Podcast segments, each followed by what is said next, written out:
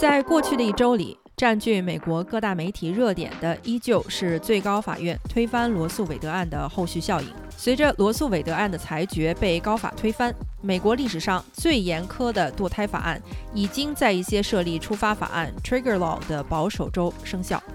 另外一些保守州也紧急召回已经休会的州议会，启动了恢复罗素韦德案生效前堕胎禁令的立法程序。然而，各保守州的法院纷纷采取临时措施，拖延这些触发法案和罗案前的堕胎禁令，为本州的生育健康机构和妇女面对推翻罗素韦德案的新现实争取有限的时间。拜登和民主党也公开表态，将努力寻求将堕胎权入法。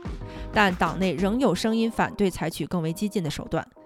共和党则不止在州立法，甚至也努力在全国层面推行全面堕胎禁令。今天我们继续解读过去一周外媒热点的报道与评论。欢迎来到德贤电台，我是主播小书童。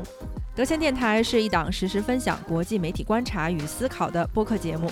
每周六更新的一周外媒解读，通过评述过去一周占据外媒热点的新闻事件，为中文听众提供一个全方位了解世界热点、洞察外媒话语体系和意识形态逻辑的信息途径。欢迎到小宇宙、苹果播客和 Spotify 订阅收听。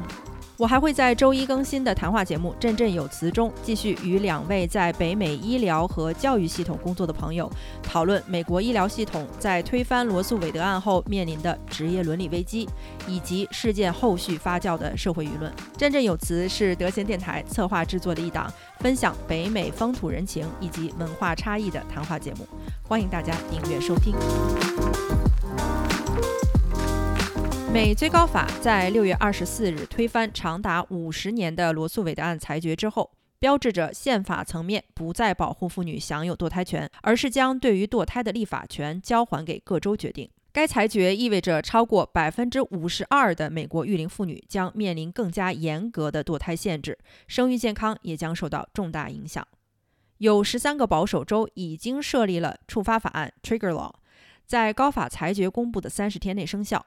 其他一些州之前被州高法阻拦的违反罗素韦德案的堕胎法律也将迅速生效。然而，在一些保守州，法院仍然可以采取暂时措施，拖延触发法案的生效，为当地的妇女和生育健康、支持堕胎自主权的机构组织争取有限的时间。据《华盛顿邮报》的跟踪报道。犹他州法院在美国计划生育联合会提起上诉后，裁决准许堕胎继续实行。在罗素韦德案裁决公布的第一个周一，犹他州公布了一项阻止该州触发法案生效的十四天限制令，允许该州内的堕胎诊所继续执业。盐湖城第三选区法官 Andrew Stone 在一场由美国计划生育联合会提请的紧急听证会上，准许了这一限制令。美国计划生育联合会在高法宣布推翻罗案裁决后两天内提起诉讼，阻止犹他州的触发法案生效。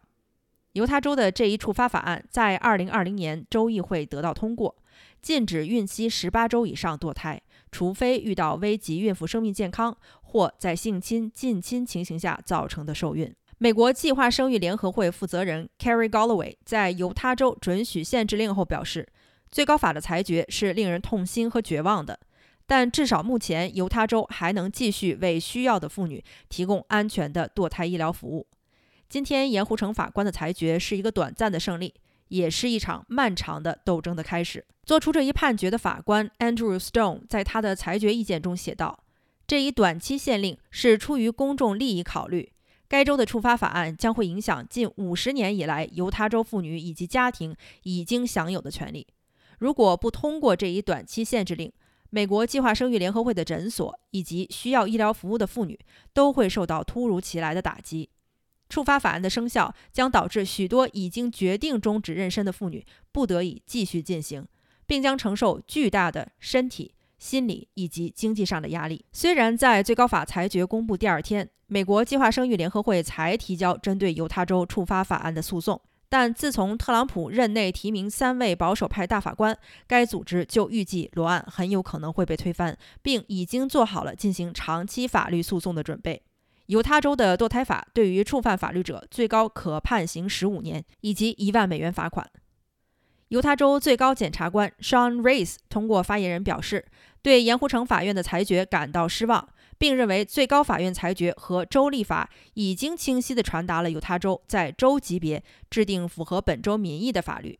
犹他州州长在一份联合声明中表示，全力支持最高法判决，并将致力于保护妇女和家庭利益，尤其是陷入贫困的母亲和儿童。触发法案在最高法推翻罗案裁决后立即生效的路易斯安那州，一位法官在六月二十七日接受了一项由当地医疗服务机构提起的诉讼之后，暂时阻止该州触发法案生效，直到关于该案件的听证会开始为止。路易斯安那州自从二零零六年已经通过了多项触发法案。在该项诉讼中，当地医疗机构认为路易斯安那州的触发法律含义模糊，无法界定哪些行为是触犯法律的，而哪些不会。本州立法之混乱且相互矛盾，让人无法分辨哪些触发法案及时生效，而哪些行为属于违反法律范畴，尽职调查严重不足。此前，极端反堕胎组织 Students for Life。在各保守州游说通过严格堕胎禁令时，就曾强烈建议各州通过多项触发法案，以确保在受到挑战的情形下，州议会可以提请备用触发法案生效。Students for Life 的负责人 Kristen Hawkins 表示，通过越多的触发法案，那些堕胎游说组织就越不可能通过一项集体诉讼推翻某一个法案而达到他们的目的。许多人对于俄克拉荷马州州长签署一系列堕胎禁令表示批评。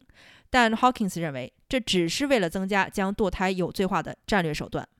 而通过了史上最严格的六周以上禁止堕胎法律的德克萨斯州，在触发法案进入生效倒计时后，也受到了当地堕胎诊所的联名诉讼。在六月二十八日，哈里斯郡法官 Christine Weems 也批准了一个为期两周的暂时限制令，允许德州内的诊所继续提供医疗服务，而无需面临刑事诉讼。德州作为十三个设立了触发法案的州，也是其中对堕胎规定最为严苛的州。德州首席检察官共和党人 Ken Paxton 还曾发表过一份法律咨询意见，建议该州检察官依据1925年的一项法律，向提供堕胎医疗服务的个人机构提起严格刑事诉讼。在6月30日。佛罗里达州里昂郡地区法官 John C. Cooper 表示，他将会准许一项短期限制令，阻止该州十五周以上禁止堕胎的法律生效。该限制令于七月一日生效，但不清楚将维持多久。佛州准备上诉到州最高法院，其中七位大法官中有三位是保守派共和党州长德桑蒂斯任命的。德桑蒂斯州长表示，这一限制令不是我们想要看到的。作为2024年共和党呼声最高的总统候选人，德桑蒂斯州长面临着来自保守派反堕胎组织的巨大压力。这些组织希望州长能够推进更加严格的反堕胎法律，或者直接全面禁止堕胎。虽然经过共和党领导的议会力量长达二十多年的努力，佛州的堕胎服务在州宪法隐私权的保护下一直能够广泛合法存在。佛州目前的法律允许二十四周以内堕胎。二十四周以上，如孕妇生命安全受到威胁，或是在性侵、近亲情形下造成的妊娠，堕胎也被认定为合法。德桑蒂斯州长今年四月签署了佛州的触发法案，禁止十五周以上堕胎。佛州的这次诉讼也是由一众堕胎医疗服务机构联合提起，认为该州的触发法案违背了州宪法的隐私权。Cooper 法官在审理过程中也一再强调。我不是来裁决堕胎合法与否的，而是裁决公民隐私权的问题。美国公民自由联盟组织生育自主权计划的律师在一份声明中表示，即使佛州的十五周堕胎禁令最终得以执行，但法官认为触发法案违背州宪法的裁定也将具有十分重大的意义。我们必须注意到，今天法官认定触发法案违反了州宪法，触犯了佛州公民的隐私权，并将对佛州公民产生无法挽回的伤害。而就在罗素韦德案裁决被推翻的当日，密西西比州众议院发言人共和党议员 Philip Gunn 在接受媒体采访时表示，本州的触发法案明确规定，十五周以上堕胎禁令并不排除在性侵、近亲情形下造成的妊娠。如果未成年少女在家庭暴力中受到侵害，也不能作为特例。冈恩议员表示，虽然自己并不清楚州立法对于幼女受到侵害怀孕是否应当接受堕胎的详细规定。但他相信所有生命都是有价值的，毕竟生命始于受精卵。冈恩议员的表态与其他一些保守共和党议员的态度大致相同，受到了许多妇女和支持堕胎团体的抨击。自高法推翻罗素韦德案裁决公布以来，共和党公开对罗案的终结表示欢迎和庆祝。前副总统彭斯更是呼吁推动全国范围的堕胎禁令。包括德克萨斯州最高检察官 Ken Paxton 在内的许多共和党领袖也相继对托马斯大法官表示支持，认为应当重新检视高法针对公民自主避孕权、同性行为以及婚姻合法的判例。但一些面临中期选举压力的共和党人则尽力回避对该问题表态。民主党则在媒体和舆论中极力提高堕胎议题和妇女权利议题的比重。密西西比州最高检察官共和党人 Lynn Fitch 在周一也确认了另一项2007年的触发法案，认定所有阶段的堕胎在密西西比州都将被禁止，除非遇到孕妇生命安全受到威胁或在性侵犯情形下形成的受孕，且性侵必须是已经报警备案的。但在绝大多数的近亲或家庭暴力环境下造成的怀孕，一般并不会向警局报案。与冈恩议员一样，南达科塔州州长 Christy Noem 也在接受 CBS 采访时表示，即便在性侵情形下，他也不支持堕胎。这位意在参加2024年总统竞选的共和党州长，曾经多次表示建立强大家庭对于恢复美国社会传统价值观的重要性。阿肯色州州长共和党人阿萨·哈钦森在接受采访时也表示，对于幼女因为家庭成员性侵犯导致怀孕的情形，虽然感到遗憾，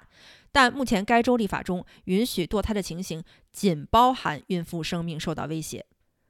弗吉尼亚州民主党籍议员 Gonzalo Hashmi 在推特上写道：“密西西比州议员 Philip gun 并不是一个人。弗吉尼亚州共和党籍议员正准备起草相似的法律，彻底禁止堕胎。”在这样的法律下，那些已经受到严重侵害的幼女将不得不完成孕期并将孩子生下来。在各州法院纷纷暂时限制触发法案迅速生效的同时，拜登在六月三十日表示支持排除议会阻挠门槛，促进堕胎权入法。据《华尔街日报》六月三十日报道，拜登在访问西班牙时的一场新闻发布会中向记者透露，现在最重要的事情就是为罗素韦德案编入法律扫清一切障碍。让议会顺利投票通过，而议会阻挠门槛势必会成为这一过程中的障碍。但对于如此重大的立法议题，即使是议会阻挠门槛，也应当有例外。修改议会阻挠门槛的规则意味着参议院只需要通过五十一票的多数票，就能将堕胎权列入法律进行保护，而不需要达到通常的六十票门槛。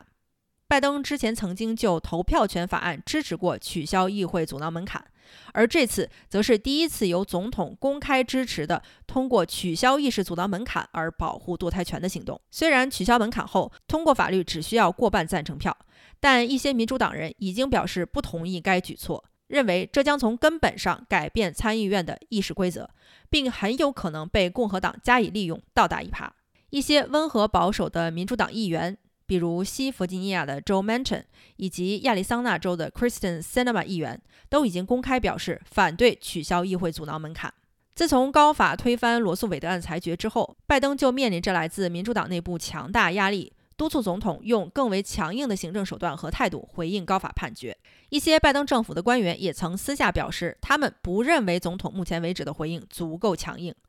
白宫顾问则表示，从行政角度来看，目前没有任何政策能够弥补高法裁决造成的漏洞。拜登表示支持取消议会阻挠门槛，不仅是为了保护堕胎权，更是为了保护公民的隐私权。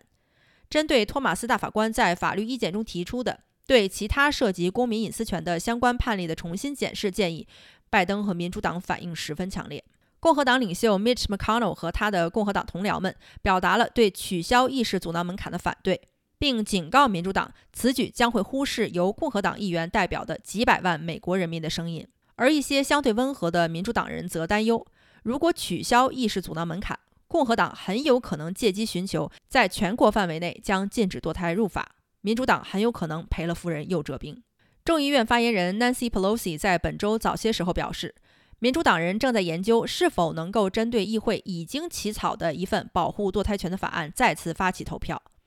该法案在上次议会投票中，由于所有共和党议员以及一位民主党议员投下反对票而未能通过。反对议员表示，他们愿意继续协商制定一份更为温和的法律。但对于这份法律中否认各州立法通过的堕胎禁令，表示不能予以认同，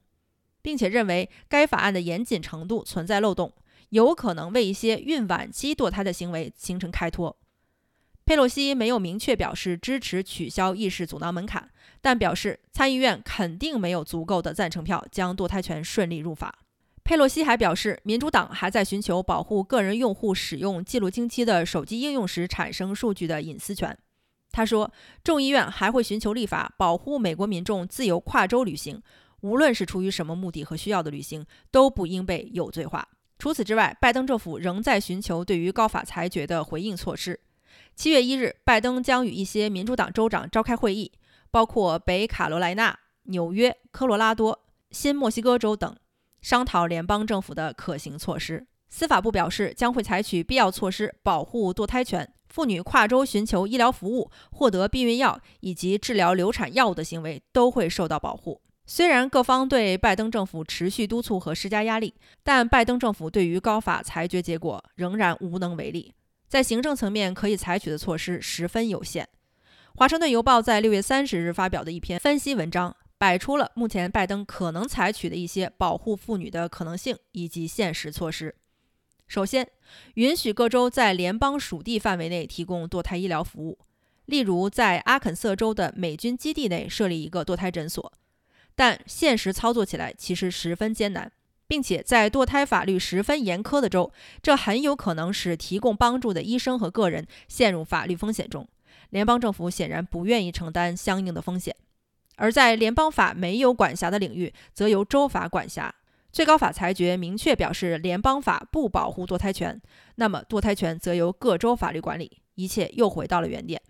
第二，宣布全国进入公共卫生危机。这样，联邦机构就可以将研究补助经费优先拨给堕胎相关的机构。健康和人权服务部秘书长最近在一次新闻发布会上表示，虽然没有解决这个问题的灵丹妙药，但是如果有任何事情是我们可以做的，我们一定会找到办法去实现它，并透露他已经在指导下属机构寻求通过保护病人隐私等措施，为医生和医疗机构提供培训和帮助。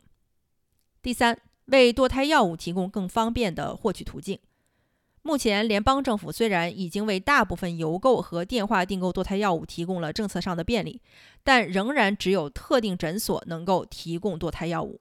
联邦政府应当修改规定，让更多诊所有资格提供堕胎药物，以方便需要的妇女购买。第四，为跨州堕胎提供资金支持。